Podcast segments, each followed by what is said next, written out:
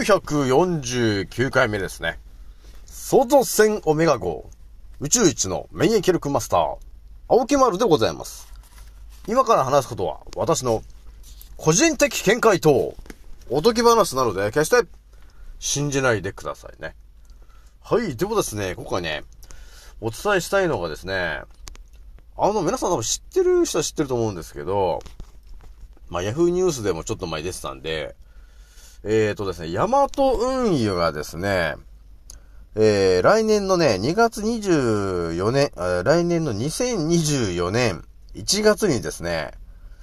えー、個人事業主と、えー、パートさんを切りますという話をしてましたと。で、個人事業主っていうのが約3万人いるんですけど、えー、首を切りますという話が出てたんですよね。この話はね、結構我々全員に関わるとんでもない話なんですよね。ただちょっとこの話一発目しといて、で、二つ目にね、ちょっと世界で起きてるまた、あの、ちょっとヤバめの話をね、しとこうかなと思うんだよね。ひとまずね、私のアンカーラジオさんは現在、74,291回再生突破しておりますと。皆さん、聞いてくれて、ありがとうという感じなんですよね。それじゃあですね、早速ちょっとお伝えしていくんですが、ああ、あれだね。ひとまずですね、私もインスタ今やってるんですけども、たまにね、あの、気になった記事を皆さんにね、あの、転送とかね、あの、しちゃってるんですけど、そうするとやっぱ皆さんからね、コメントが、ね、いろいろくれて、ああ、ありがたいなーっていうのはあるんですけど、やっぱりね、みんないろんな意見があるね。うん、やっぱりね、覚醒してる方なんで、まあ、いろんな答えがあると思うんで、もうそれはそれで大丈夫、いいと思います。で、まあ、私の返信が、あの、遅れてますけど、あの、近々返しますんで、あの、ちょっと待っててください。で、一応ね、あの、皆さんにお送る予定のまとめのやつが、今、一番最新のまとめ的なやつは、あの、送ってる人に送ってるから、まあ、ひとまちょっと全員に送っといて、まあ、ちょっとま、近々ね、まあ、タイミングがなんかあれば、まあ、ちょっと総まとめ的なやつをどうしてやろうかなと今考えているとこなんだよね。それじゃあですね、ちょっと早速、えー、今日の一発目お話ししていくんですけども、えー、ヤマト運輸。もう皆さん、えー、ご存知のあの、ヤマトがですね、えー、来年の2024年の1月に、えー、自分が抱えている個人事業主3万、約3万人と、えー、要するにあの、ヤマトに行った時に中にいる受付の、ね、あの、美人のお姉さんたち、ね、えー、パートさんたちいると思うんですけど、えー、その人たちも含め、えー、来年の2024年1月に、え、首切りますよと、いうことを、まあ、数日前に言ったみたいなんですよね。この話皆さん知ってる人は知ってると思うんですけど、何が起きてるのかっていうとですね、要するに、インボイス制度が、まあ10月からスタートするんですよと。で、インボイスのな、何がやばいのかっていうと、だから今までね、なんか1000万以下の人たちって特に消費税を払わなくてよかったんだけど、10月からもうすべてのね、あの、個人事業主が、えー、番号を振られて、えー、税金を払わないといけないんですと。いうような話が起きることになるわけですよと。そうなると、ヤマトが抱えてる、個人事業主であります3万人の方。これってよくさ、ヤマトが、その、自分のトラックで回りきれないやつはさ、あの、ハイエースとかでなんか回ってる人たちがいるじゃない。ね？だからそういう人たちなんですよ。だそういう人たちがいないと困るよなと思ってるんですけど、えヤマトからするとですね、要するにインボイス制度が始まってしまった時に、まあ、10月から始まるでしょ？で、そうすると、その個人事業主3万人分の、その、番号とかね、その消費税どうするこうするの話が出てくるから、会社として結構、あの、負担がでかくなるらしくて、まあ、それならもう来年の1月でもう切っちゃおうっていう話になっっているらしいんですよ、と。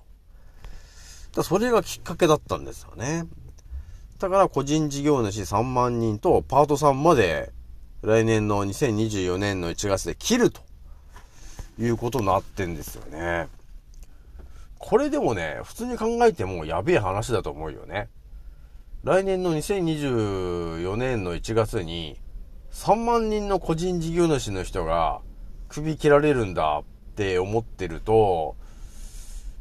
なんていうんですかね。だから2023年、だから今年の、もう多分11月とか12月とか、もう下手したらもう今月ぐらいから、その個人事業主の人たちは、やっぱり首切られるぞってなるじゃない？だから仕事探し始めるじゃないですかって、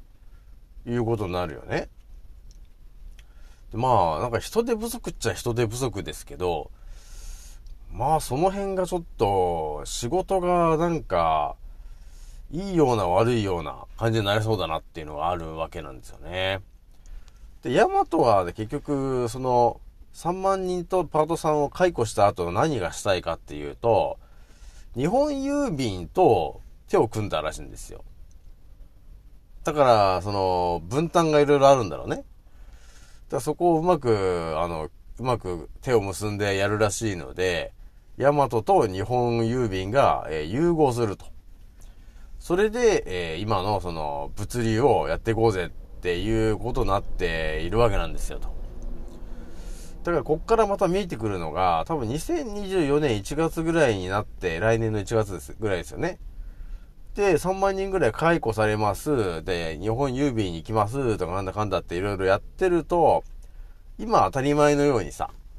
えー、今日ヤマト持って行ったら、明日の朝、ね、時間指定で、着くんですよねって今思ってるんですけど、下手すると、荷物が、あのー、届かないということが、ちょっとこの先、起きる可能性がちょっと高いかなと。でそういう未来ですよね。だそういうことまで考えると、もしかしてあれなのかな本当に、あのーまあ、佐川がまたね、あの、力出してくるとか、えー、あの、あんまり考えたくはないですけども、ドローンとかね、あと、無人の宅配するやつとか、なんかそういうものが出回りそうじゃない？なんか、ドローンとかほんと出回りそうだよね。で、今、まあそういう世界になっていくのかなと。っていうのがちょっと見えてきちゃって、これ言っとかないとなーって、みんなに関わる話でもあるからね。今は、だから当たり前にヤマトとか使ってるのが、ヤマトが使えなくなって、まあなくなりはしないんですけど、日本郵便とかね、だからそういうところで、に行って、えー、荷物を出すとか、まあそうなってくるとやっぱりね、多分金額とかもね、今みたいな金額じゃなくて、もうちょっと上がったりするよね。金額も。そうするとまたこれ大変なことになるな、ということになってるんですよね。まあ、そして、えー、人手不足だとかいろいろ言ってたじゃない。ね？人手不足だって言ってたけど、結局、インボイスに関わるお金の方が圧倒的に高くなっちゃうから、切っちゃうんだね、これ。やばいね。もう物流とかもやばくなってくるなっていうのがあるよね、本当に。という感じで一発目お話お伝えしましてですね、二つ目ね、またちょっと、えー、海外シリーズでこれはっていうのがちょっとあったんで、ちょっとお伝えしておくんですけど、まあ、多分この先ね、また明るみになっていくと思うんですが、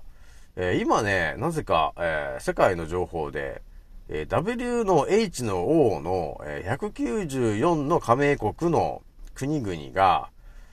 まあ、要するにあれですよね。えファインのザーとかね、えそういう、あの、検査機関に、まあその機密書類的なやつですよね。それを出せよと。何やってんだ？みたいな話で、今反乱が起きてるらしいんですよと。えいう情報が来ているので、多分そのうちまたなんか、新たなことが見えてくるのかなというところがありますからね、皆さんね。まあちょっと交互期待でちょっと聞いといてほしいなと。まあ、待っていてほしいなというところでございますと。じゃあ今日はね、とりあえずね、9分ぐらいなんですけど、これぐらいにしておきます。次の音声でお会いしましょう。またねー。